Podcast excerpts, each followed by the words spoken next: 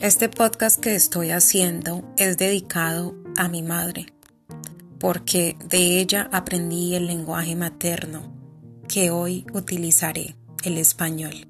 Quiero leer libros para ustedes en español. Mi lenguaje, mi identidad,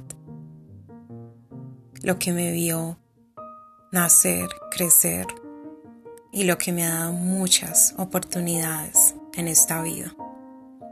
Por ese motivo, necesitas escuchar qué tengo para decirte. Puedes quedarte, puedes disfrutar de este tiempo. Estaré compartiendo mucho con ustedes a través de diversos libros y experiencias.